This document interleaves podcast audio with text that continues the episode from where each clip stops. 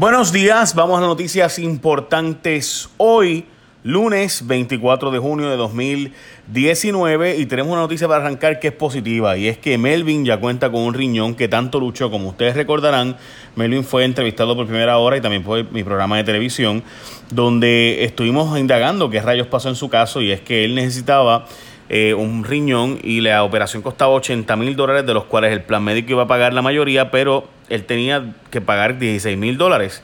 Por tanto, hizo actividades y demás y recaudó.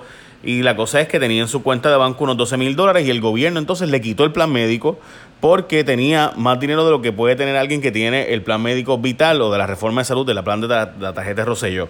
Así de absurdo como se escucha, pero en fin, finalmente el plan médico acordó darle el dinero o permitirle la cobertura hasta agosto 15 y entonces veremos, eh, ¿verdad? Obviamente los chavos usaron en el, en el pago de todo esto y demás y entonces podrá, presumo yo, pues volverlo a coger. Pero en fin, ya tiene su nuevo riñón, esperemos que Melvin esté bien, le daremos seguimiento a su historia, que es una historia terrible de alguien que estaba recaudando fondos para poder obtener un trasplante de riñón y entonces le quitan su plan médico, el del gobierno, porque no cualifica porque tiene chavos en el banco. O sea, tiene que pagar 16 mil pesos y si los consigue, te quito el plan y por tanto no te puedes hacer el trasplante.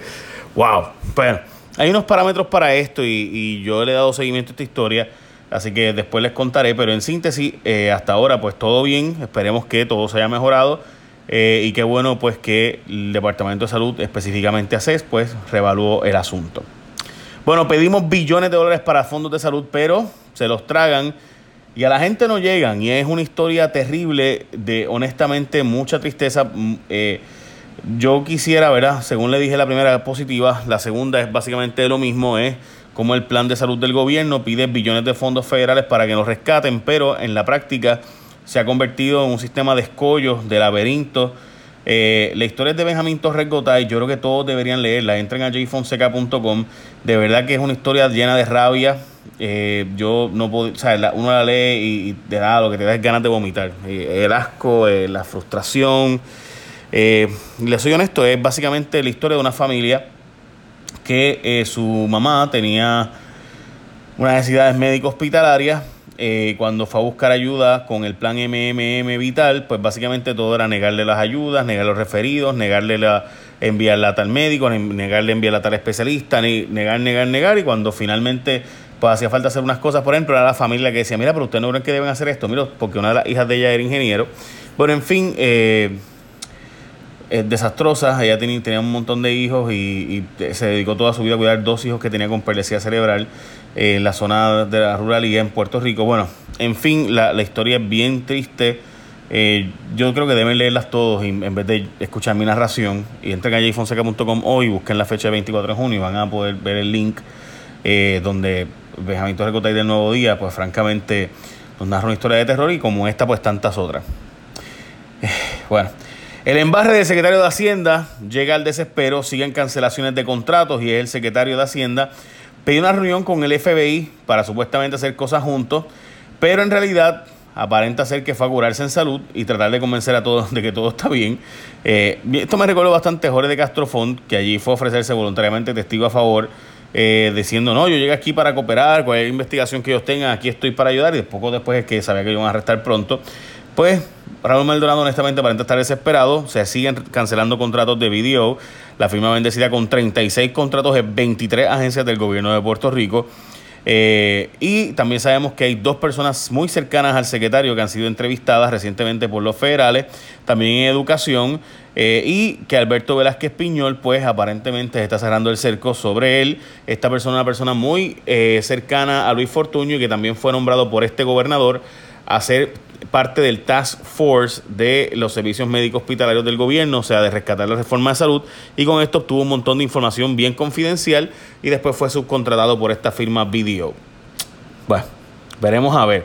BDO es una firma de contabilidad, by the way, que sigue contratada por el municipio de San Juan también y otros, y otros agencias del gobierno, porque ellos siempre han tenido contratos con el gobierno para hacer recursos de contabilidad consultoría. Eh, el problema es pues que antes tenían muchos contratos y ahora tienen una barbaridad de contratos en el gobierno. Bueno, próxima noticia. Elías Sánchez bendecido con que policías quieren protegerlo voluntariamente, pero resulta que cobraban. si usted llama al 911 y aparece un policía disponible y no aparece un policía para una emergencia, como le ha pasado a mucha gente en Puerto Rico, pues quizás están dándole escolta voluntariamente a algún político. Pero si luego resulta que facturaron horas extras, pues no es como voluntario. Resulta ser que una investigación de los federales y los estatales y ética gubernamental también, donde la policía recibió querellas de que agentes estaban dando servicios de protección a Elías Sánchez y luego cobraban por eso. Elías Sánchez era el director de campaña del gobernador Roselló, por tanto no tenía derecho a escoltas. Elías dice que eso eran voluntarios, que voluntariamente su tiempo libre pues le hacían el favor básicamente de darle protección y transportación, pero eh, los hechos son que aparentemente estos sujetos estaban cobrando overtime con o sin el conocimiento de Elías. Yo, eso pues no, se sabe, ¿no? Obviamente, pero resulta que estaban cobrando horas extras y demás por ese trabajo. Claro, yo me pregunto si Elías de veras se cree que alguien, un policía, voluntariamente va a darle escolta y servicio a cambio de nada, ¿verdad? Y que qué bueno, ¿verdad? Yo quiero protegerte, Elías, en mi tiempo libre, quiero protegerte, quiero ayudarte, a cambio de nada, ¿no? Obviamente. Y aquellos que me escribieron los otros días en Twitter cuando hice este comentario, eh, de que los agentes de la policía que dan escolta son diferentes a los que responden a las llamadas del 911. Es cierto, pero para eso está el empleador único, para que cojamos los empleados que están en unas áreas que no hacen falta y mandarlos a donde sí hacen falta, especialmente policías, que ahora mismo tenemos un serio problema de que, por ejemplo, en mi programa de televisión hicimos este, esta investigación donde John Paul Vallenilla, por ejemplo, fue a cuarteles de la policía que estaban cerrados o tenían dos agentes y no podían enviar a nadie en ese momento a la calle, se ocurrió un robo, una, una emergencia, porque solamente tenían a el retén disponible, eh, que no puede obviamente abandonar el cuartel, y la otra persona disponible, pero por ejemplo no tenían patrullas, o tenían una patrulla, era nada más, y si atendía un caso, pues no podía atender otro caso a la vez.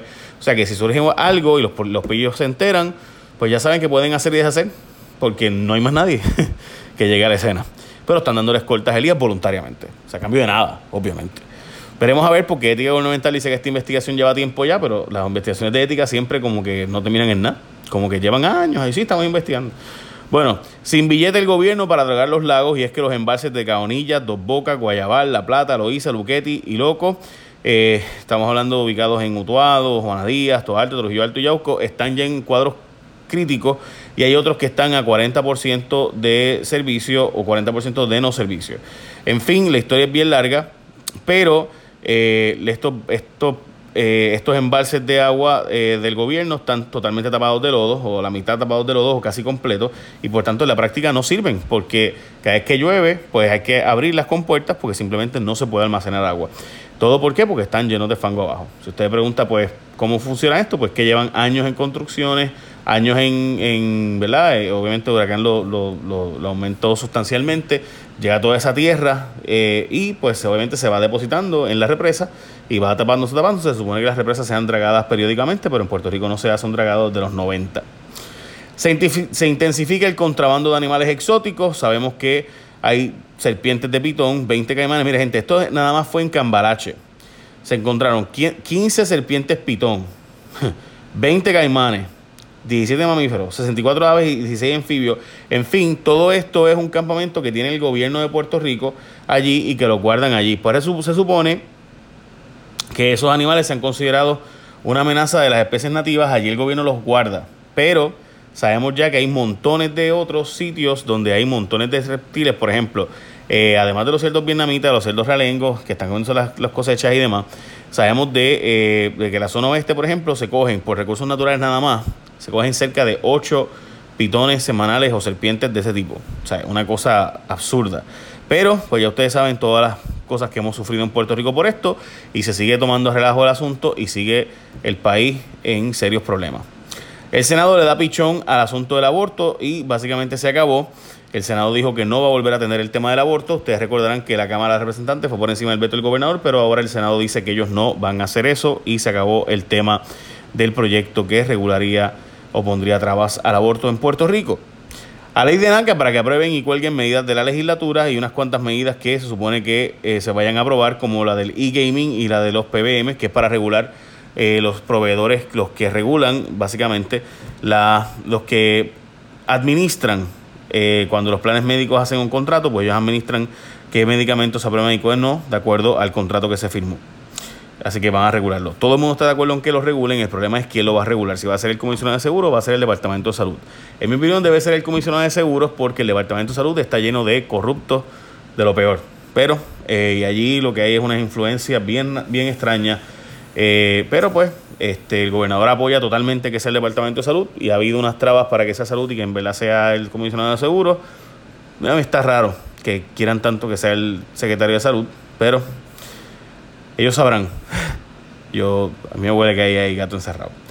Bueno, los chavos eran para los pescadores, pero el gobierno los quiere usar para otra cosa y es que Fish and Wildlife, los federales, pesca y vida silvestre, están diciendo que el gobierno pidió 28 millones de dólares para dárselo a los pescadores después del huracán y resulta que ahora los quieren usar para otra cosa. La Secretaría de Salud dice, digo, la Secretaría de Recursos Naturales dice que no se van a usar en otra cosa y que de hecho los federales tienen que aprobar antes de usar los chavos.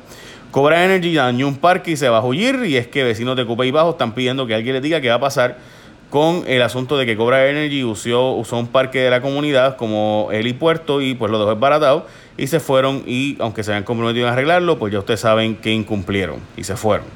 Mujer presuntamente asesinada por su hijo, era víctima de patrón de maltrato. Poco a poco van saliendo a reducir detalles del asesinato de esta mujer que fue asesinada por su propio hijo.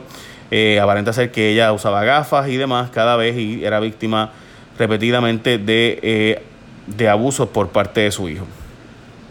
Bueno, gente, básicamente esas son las noticias más importantes de hoy. Son las 6 y 16 de la mañana cuando termine de hacer esto, así que espero que lo puedan escuchar temprano. A veces el sistema por alguna razón se tranca, así que por eso les decía. Eh, recuerden que nos pueden añadir en todas las aplicaciones de podcast y si usted puede decirle a otra persona que nos añada también, mucho mejor, me hace un favor a mí.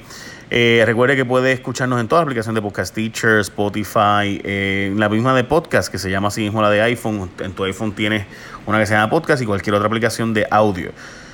También puedes seguirnos a través de facebook.com, ¿verdad? Cuando tú vas a mi Facebook, si me escribes en un inbox te va a llegar el, de aquí en adelante este resumen de noticias también a tu, a tu Facebook, lo cual también me ayuda a mí. y ¿Qué más? Y puedes ponerme en Facebook See First o Ver Primero. Y así te llegan todas las cosas que yo escribo porque desgraciadamente Facebook cambia su algoritmo cada vez y a veces te llegan mis cosas, a veces, no te llegan. Eh, así que mucha gente me dice, oye, estás escribiendo menos que antes. Puede ser que esté escribiendo, sí estoy escribiendo menos que antes, pero eh, lo que pasa es que pues, el algoritmo de Facebook también ha cambiado y por tanto te llegan menos cosas de las que te llegaban antes, de las que yo escribía.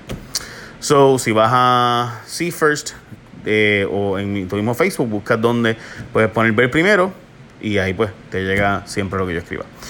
Gente, muchas bendiciones. Écheme la bendición. Bye. Buen día.